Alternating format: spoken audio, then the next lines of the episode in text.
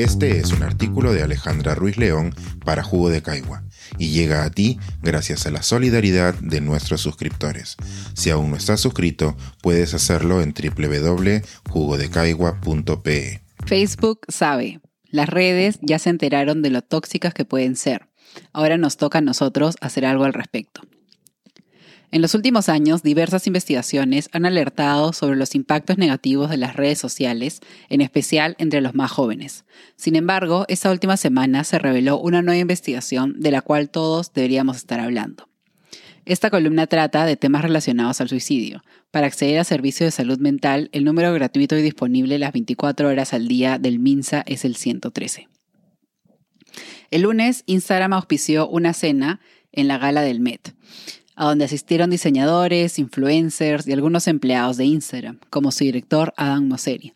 El martes, el Wall Street Journal presentaba The Facebook Files, una serie de artículos y entrevistas que incluyen investigaciones internas realizadas por Facebook y que ahora son públicas. Para muchos, The Facebook Files no es una sorpresa. Si nos detenemos a pensar cómo es nuestra relación con las redes sociales, todos podríamos identificar aspectos positivos y negativos.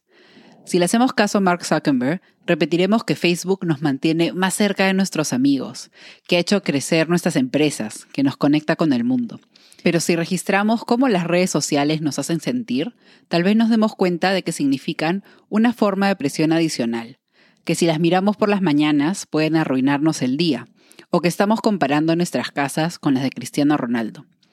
No es la primera vez que un medio publica una noticia sobre lo tóxico que es Facebook, ni se trata de los primeros estudios realizados sobre cómo afectan las redes sociales a la salud mental.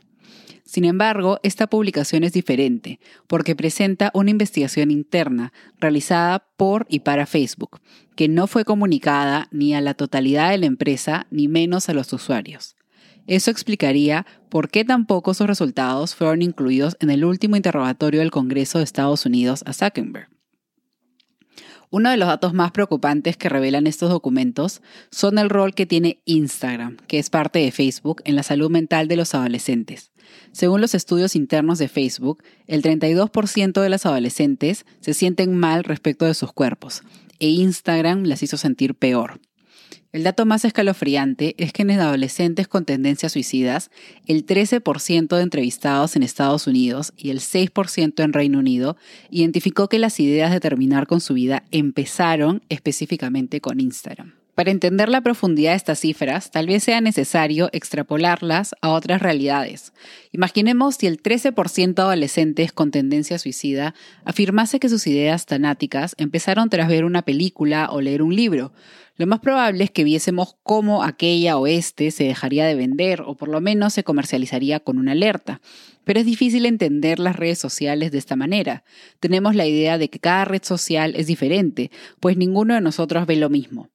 Y es en esa diferencia de contenido donde se pueden producir pensamientos que afecten la salud mental.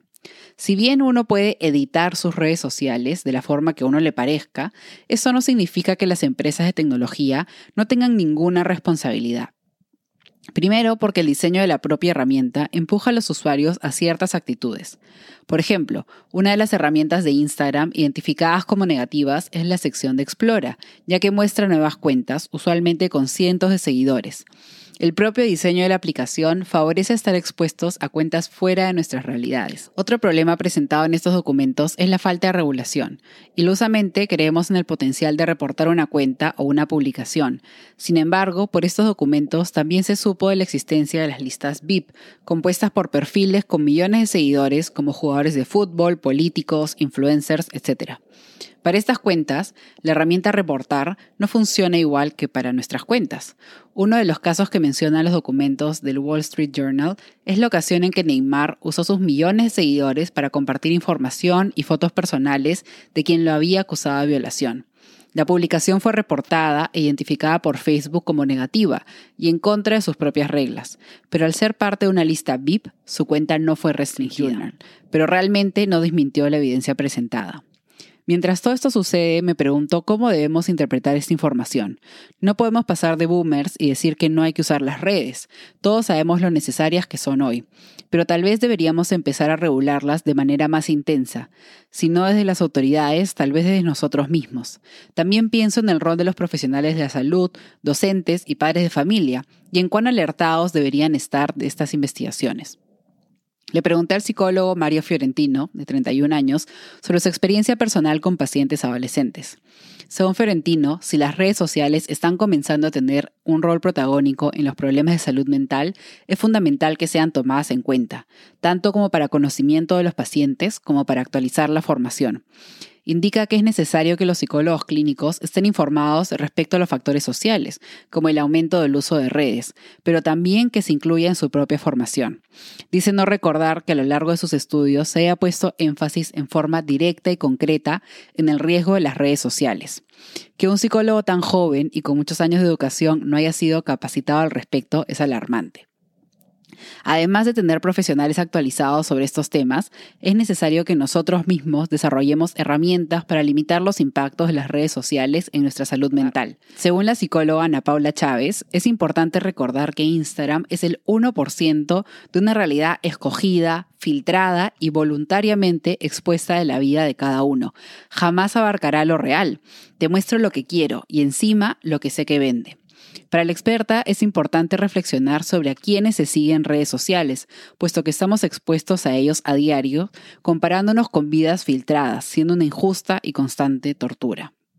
Desde su posición como generadora de contenido, la psicóloga resalta que es importante que los adultos acompañen la formación de una identidad digital para sus hijos, evitar la sobreexposición de menores de edad en redes, que suele ser sin su consentimiento, crear espacios para contenido informativo y educativo, y del lado de los creadores de contenido y las empresas de tecnología, ser capaces de mirar más allá del negocio y preocuparnos de cómo las redes pueden ser un factor detonante para uno de los mayores problemas de salud pública, el suicidio. Las soluciones a este problema no son sencillas. Por un lado, se necesita una mayor regulación de parte de las instituciones. Al mismo tiempo, desde los diferentes campos de la salud y la educación, deben realizarse más investigaciones e incorporarlas a la formación que reciben los profesionales. Desde nuestro rol de usuarios también debemos estar más alertas a posibles cambios en nosotros mismos y a cómo las redes pueden estar fomentándonos. Pero es evidente que el primer paso es que toda esta información sea pública para comentarla, compartirle y darle no me gusta. Este es un artículo de Alejandra Ruiz León para Jugo de Caigua y llega a ti gracias a la solidaridad de nuestros suscriptores. Si aún no estás suscrito, puedes hacerlo en www.jugodecaigua.pe.